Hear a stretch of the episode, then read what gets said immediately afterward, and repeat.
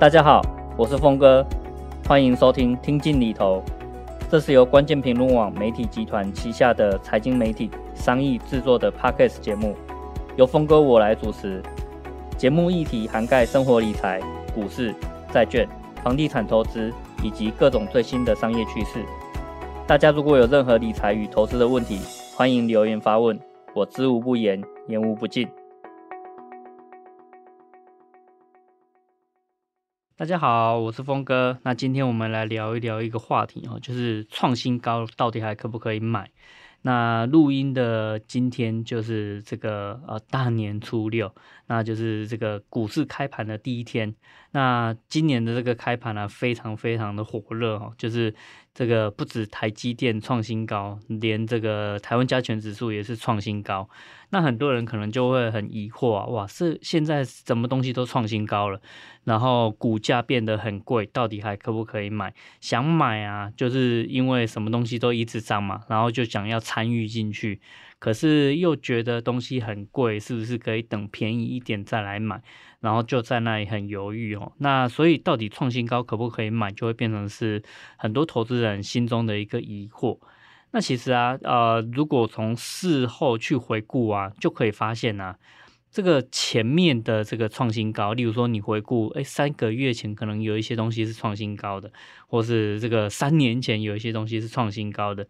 你如果去回顾，事后才回顾的话，你就会发现当时的创新高，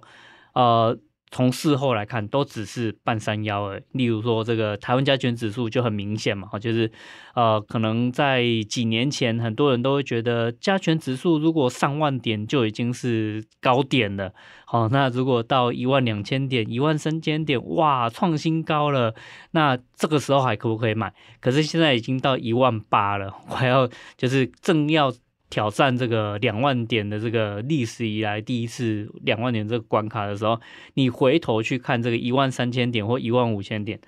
它的这个创新高就会变成就只是半山腰而已啊。所以重点在于说，呃，如果你投资的是一个长期稳定成长的市场或指数的话，那创新高并不是一个阻止你去买的一个一个价位哦，反而是说，那你。到底有没有参与进去这个市场？这个才是我觉得真正的关键。如果你看到的是一个长期稳定成长的资产，包括说什么股票啊，或是房地产这些会长期稳定成长的资产，当然不是说他们不会跌哈，而是长期以来他们都稳定成长的话，那其实你应该要想办法让自己的钱早一点参与进去哦。这个时候可能就会有很多人有疑惑啊，哇，这个指数或是股票。涨得这么高，或是这么贵，如果我买了就跌，这该怎么办？哈，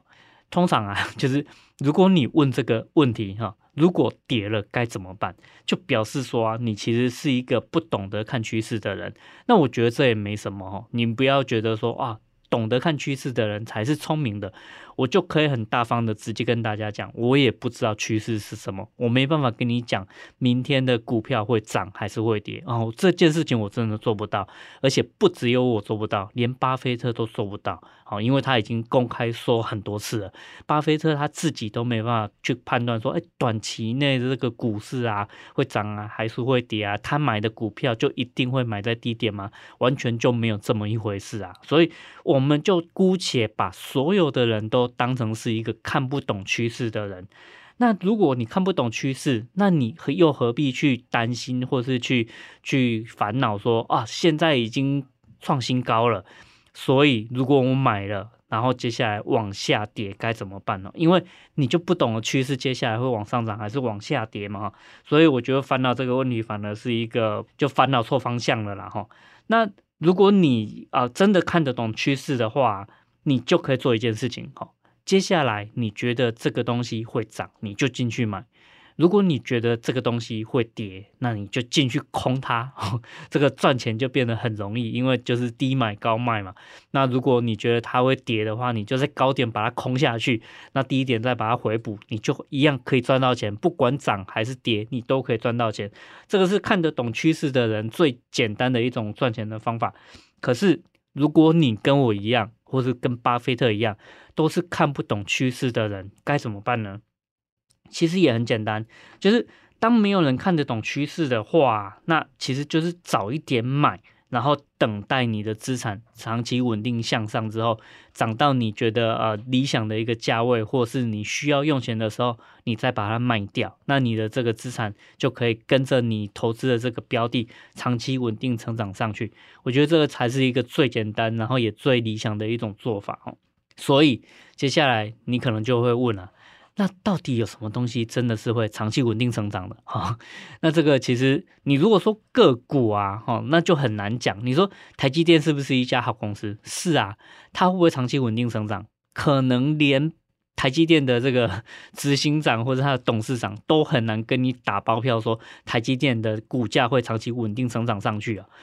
包括说台积电啊，可能很多人都有印象哇，上次这个涨到六百多点的时候，台积电的股票涨到六百多，然后很多人进去买，就觉得还会继续涨上去，结果反了啊，台积电那时候股票到六百多点的时候，就开始一路往下，然后跌到三百八十几点哈，所以啊。并不是一家好公司，它就一定股价会长期稳定向上的哦。可是啊，如果我们来看的话，不管是台湾的加权指数，或是美国的这个标普五百的这个指数啊，这些大盘指数啊，它的确就是呈现一个长期稳定向上的一个样子。好，所以我会说，如果你看的是个股，那能不能长期稳定向上，这个会画上一个很大的问号。可是你如果投资的跟我一样是这种贴近大盘的加权指数啊、标普五百指数啊，或是这种大盘型的 ETF 的话，那你的资产或是你的投资标的的确有可能是长期稳定向上的一个这个趋势。好，那当然你一定会说有没有例外？嗯。一定会有例外哈，例如说日本的这个指数哈，最近它正在挑战历史高点，可是它的历史高点往前推，你要推多少年？你知道吗？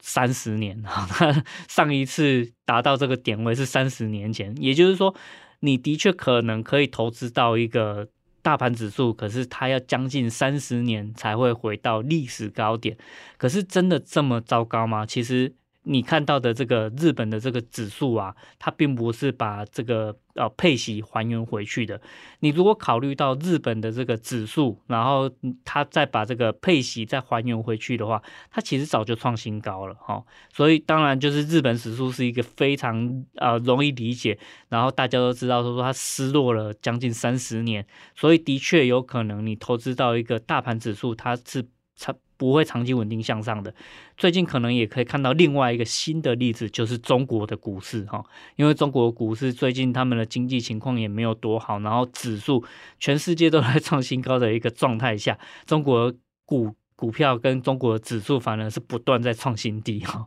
所以的确你有可能投资到一个啊不太可能长期稳定向上的这个呃大盘指数哦，这是有可能的，我不会说哦。我希望你投资指数，所以就跟你讲啊，指数一定万无一失，投资就一定会有风险嘛。但是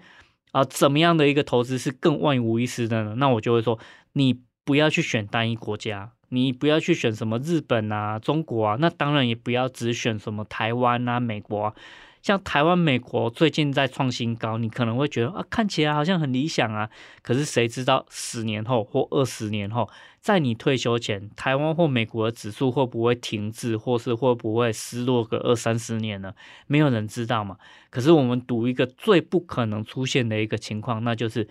嗯，也许单一国家哈，这个指数有可能会失落个二三十年。可是全世界的经济，全世界人类的这个经济发展不太可能长期失落，哦，所以我们最好的一个赌法会是什么呢？哈，如果在一个我们不预测未来，可是我们赢面最大的一种投资方法，其实就是，那我们不要赌单一市场，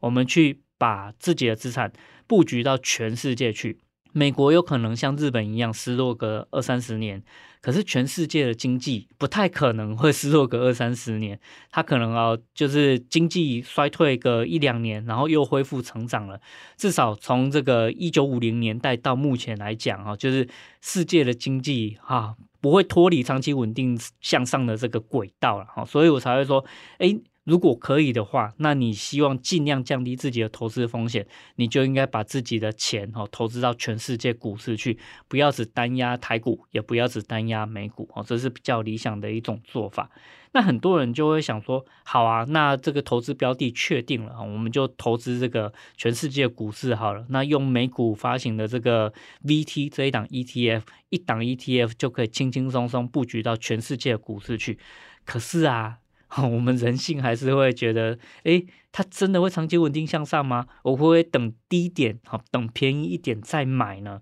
那很多人其实都会很想要等低点。我会告诉你哦，这个其实是蛮危险的一种心态。为什么呢？你想想看，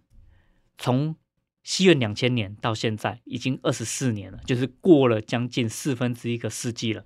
中间有几次的股灾，哈，二零零一年网络泡沫，二零零七零八。金融海啸，然后二零一一欧债危机，小小的这个股灾，然后到了这个二零一九、二零二零年这个呃疫情的这个风暴，将近四分之一个世纪过去，然后你可以等到的股灾其实真的不多，也就是说你可能要等个七八年才有一次真正的股灾，然后有足够的低点，所以你想要等下一个低点呢、你要等多久？这是一个问题。在你还没等到一个股灾之前，好，你就一直用现金去持有现在的这个资产，然后别人的股票或是别人的房地产不断在上涨，一直在创新高，你在那一直等，一直等，一直等，你就一直落后，一直落后，一直落后，这是一个很大的风险。你想要等低点，可是你不见得可以很快等到，你反而会。错失了一个让自己资产持续成长的一个这个重点哈，然后另外一个风险或是另外一个关键就是，就算你真的很幸运等到了一个股灾好了，请问到时候整个这个股市腰斩，甚至很多人开始失业，像是二零零八年这个金融海啸就是这个样子嘛，股市腰斩，然后一大堆人失业，然后很多工厂啊或者很多企业就放无薪假。到那个时候，你真的敢进去买吗？这又是另外一个很大的问题哦。你的心理承受压力有办法承受到那时候的这个恐惧吗？好，所以等低点是一个很理想，然后觉得就是好像万无一失的的一个做法。可是它其实会让你冒两大风险。好，再重复一下，第一个风险就是。你要等多久才会遇到下一个股灾？这个是很不确定的。第二个风险是，就算你等到了低点，你也不见得真的敢进场。好，所以我会说啊，不要等低点。哈，你现在有多少钱，就慢慢分批布局进去，其实就很好了。例如说，你今年其实这个公司的营运情况还不错啊，然后公司也给你，就例如说三四个月或是这个七八个月的这个年终奖金，你领到了一大笔钱。好，你不用一笔就。单压同一个时间点，就是直接把它投进去没关系。你可以分个，例如说六个月啊，或是今年哈十二个月，你就分批布局，然后一个月投一点进去，分批定期定额的投到市场上面去，不用再等低点哈。其实就算现在创新高啊，你事后回顾，你也会觉得，哎，我当时觉得买的有点贵，可是因为指数或是这个经济持续在成长嘛。事后回过头来看，你会觉得当时买在还一个还蛮便宜的一个价位，想想看。台湾五十的这个发行的这个公司，好，元大投信，他曾经在很早很早以前的这个呃宣传的文宣里面，哈，曾经告诉大家说，台湾五十啊，就是五十块以上就可以卖掉，哈，五十块以下在低阶，哈，然后如果这样子操作的话，可以有什么这个金字塔策略或到金字塔的这个策略啊，然后所以他就说，哎，台湾五十在五十块以上就有点贵了。可是我们看看台湾五十现在的价位是多少？以今天录录音的今天一百四十几块，它不太可能哈，就算股价腰斩，也也回不到五十块钱的这个价位了。所以你会说哈，以前很久很久以前认为台湾五十五十块以上就算贵了，可是现在台湾五十已经快要挑战历史高点一百五十块的这个价位。同样的哈。你你会觉得现在的这个行情或者现在的价格很贵啊，可是事后回过头来看啊，它可能是处于一个半山腰的一个位置而已。所以你不要去预测啊，或是不要去预设你所投资的标的那个价格会有一个天花板存在。其实那个天花板其实是你自己想出来的哈。那当然，我要再重申一次哈，我不我刚刚所讲的这些都是基于你投资大盘型的 ETF 为主哈。如果你投资的是单一的标的，例如说你要投资台积电，你要投资联发科，或是你要投资最近很夯的这个 NVD 啊，或是最近很落魄的这个特斯拉，那就不是这么一回事了。因为这些单一标的啊，它会有自己。哦，单单一标的本身的这个情况所受的这个影响哦，所以单一标的的这个创新高是不是可以进场哈？我就不会说你不要去管这件事情了，因为的确单一标的它创新高的时候，有可能是市场正极度贪婪的一个情况下，催生了这个单一标的它的这个泡沫现象。好，所以不是接下来会不会涨的这个问题哦，它甚至还有可能可以涨个一两倍。但是也有可能，你看到它创新高，是所有的人都极度乐观，全部的人都蜂拥进去买，买到它已经处于一个极度昂贵、极度泡沫的一个现象。所以，当原本不想买的人，原本很低承受风险的人都进去买了，就再也没有钱可进去买了。这个时候，它的历史新高，也就是真正的高点了。那它。接下来有可能就会直接腰斩了。那不管是接下来它会涨一两倍，还是接下来它会是腰斩的，是没有人知道的。我们再回顾一下台积电过去的一个情况。台积电两年前上次的这个高点 就是六百八十点左右。那接下来呢，创新高之后啊，就跌掉了一半哈，那只剩三百八十几点。那这个时候呢，有几个人真的敢买？那个时候台积电也是。好公司啊，全世界也就只有台积电可以很稳定的有高良率做出这个先进制程啊，所以在全世界它根本就是基于一个垄断或是寡占的一个地位啊，它绝对是好公司，而且它有话语权。可是它只有三百八十几块的这个价位的时候，反而没有多少人敢买诶。那那个时候呢，发生了什么事情？台积电的总裁魏哲家在三百八十几块的台积电的时候，很勇敢的拿自己的台积电 去质押，然后借跟银行借钱，然后去买台积电的股票。所以你看谁才是对的？魏哲家他当时买的台积电哦，到现在都还没脱手，然后现在台积电已经破了七百块，所以他才是真正赚到钱的人。真正敢赚钱的人，其实是在低点的时候。还是一样看好这家公司的这个未来的发展，然后勇敢的进去买，而不是在创新高的时候还勇敢的去追涨。哈，这其实是大家自己要评估一下的。所以啊，你可能会说，那现在什么东西都很贵啦，那我到底还有没有机会像魏哲家一样在低点去捡便宜？好，答案是有的。不过我们先休息一下，回来再跟大家讲现在有什么便宜的股票可以买。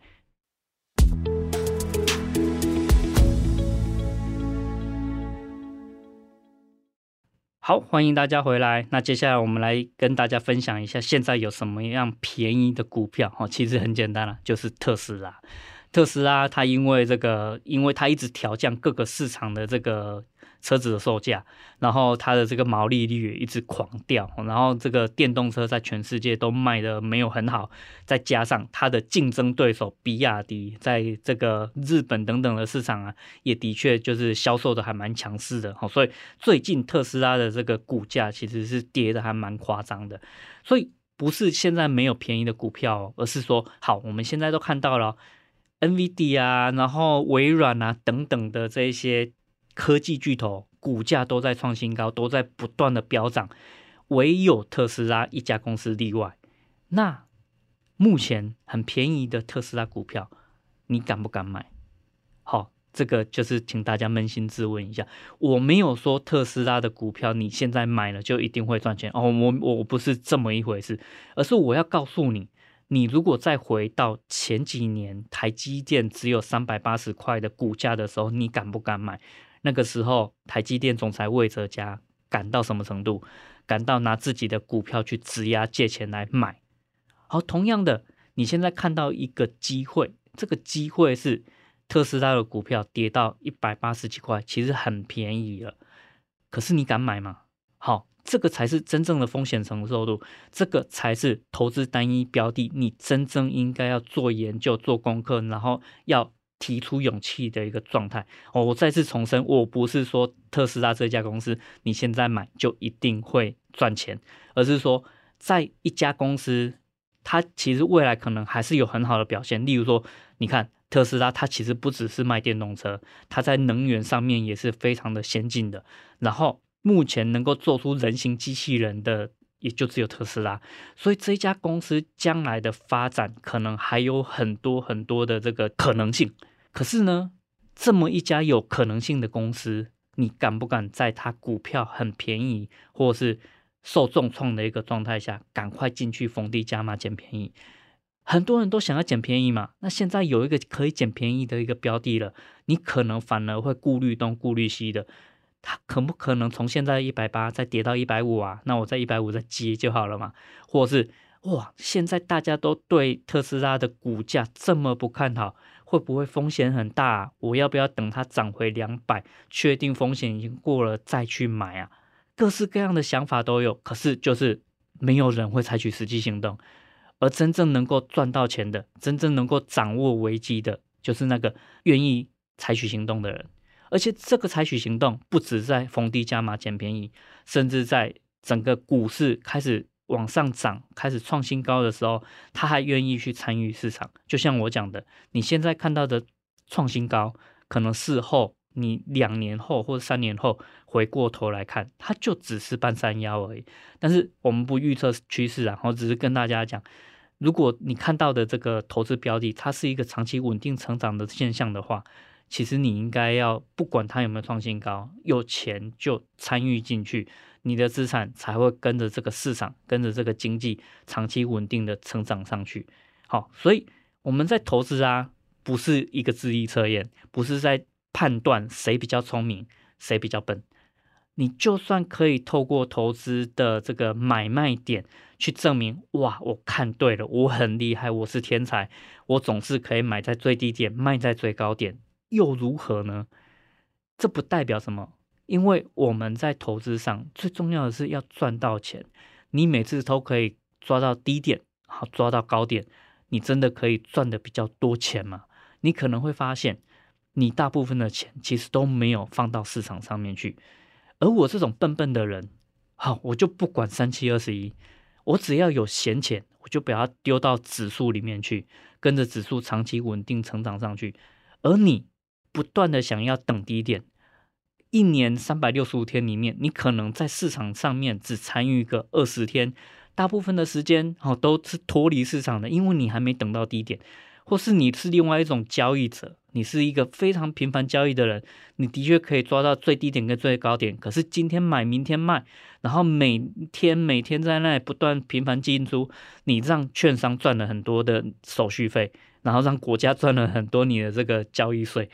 然后呢，你自己的资产真的有长期稳定成长上去吗？会不会你只是做错了一个决定，然后再加上你高额的这个呃交易成本，其实你最后的绩效还是输给我这个笨笨的人，然后很轻松投资的人呢？所以我们最后要看的是我们的总报酬到底是什么样。那这件事情跟你聪不聪明，不见得是有关系的。如果可以的话，哈，你去看一下巴菲特。巴菲特不是在那里每天频繁进出的嘛？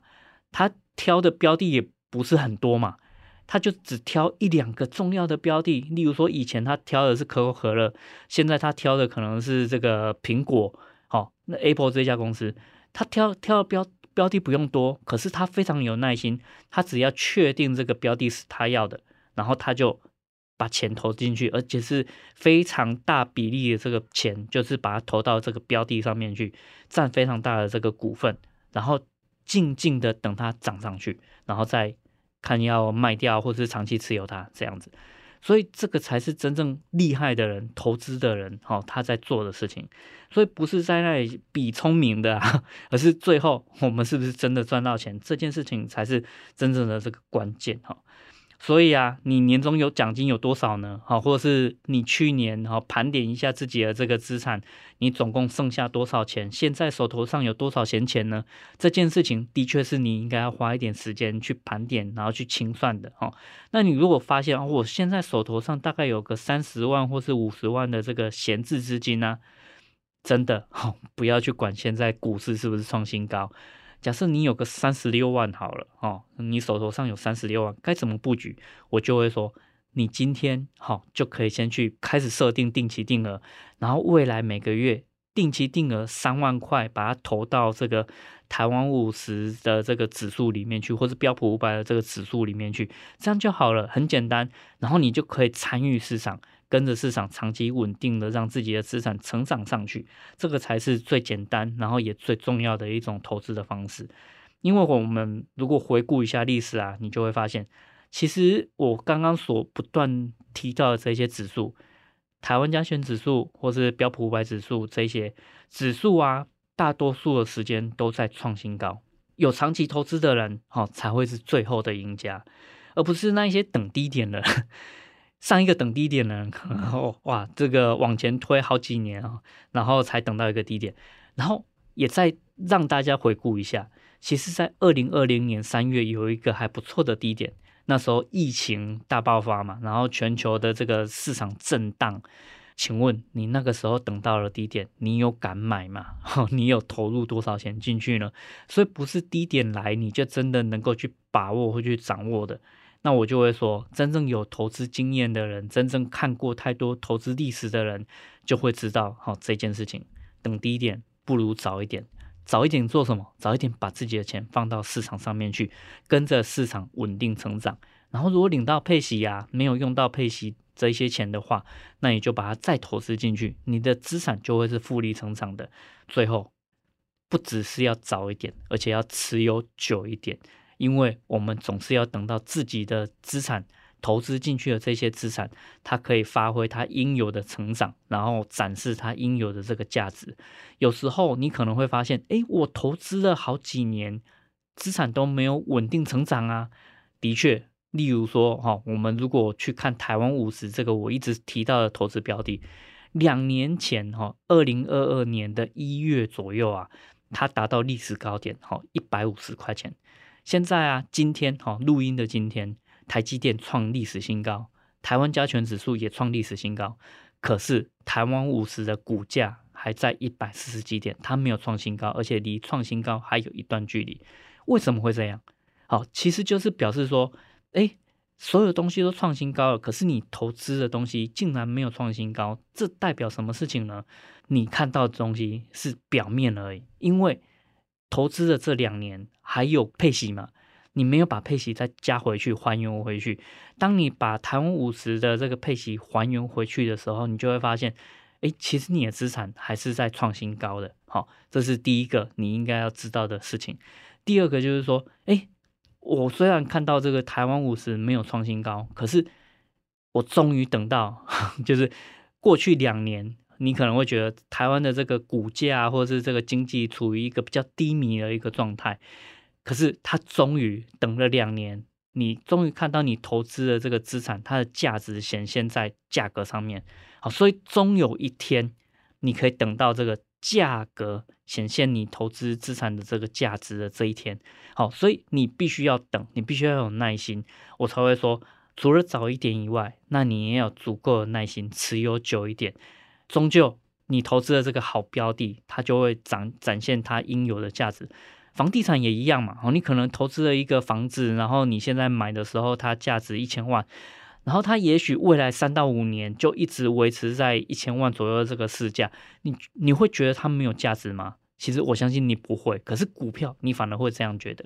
那也许再等个二十年，你就就突然发现说，你当初用一千万买的这个房子，它已经涨到三千万或五千万了。它终有一天会把它的这个价值反映在它的这个价格上面，只是你必须要等很久的一段时间。可是啊，有趣的地方在于说。房地产大家会愿意等，而且大家通常持有房地产很久的一段时间。可是股票却完全相反，很多人可以把钱放到房地产里面去。例如说，你身边可能很轻松可以找到有一个人可以连续定期定额的还房贷，还二十年，把所有的房贷缴清。可是你可能寻寻觅觅都找不到任何一个人是定期定额台湾五十连续二十年的。这个就是我觉得很有趣的一个地方。同样都是投资标的，甚至台湾五十的这个年化报酬率还比台湾的房地产好一点。可是房地产大家可以长长久久的投资，在股票上面却反而做不到。好，所以如果你可以做得到的话，那你其实可以享受比台湾房地产还要更好的这个报酬率。所以，好，再次回归到这个投资上面，最简单的一种做法就是什么呢？你只要有闲钱，早一点投资到市场上面去，然后等久一点的时间，那你的资产就会跟着这个好的投资标的，长期稳定成长的上去。好，这就是今天要跟大家分享的一件事情。那终究，好，我们回到今天一开始所提到的那个问题：台湾加权指数，或是这个台湾五十，如果创历史新高了，还可不可以买？答案是可以的。好，那今天就跟大家分享到这边，好，我们下次见，拜拜。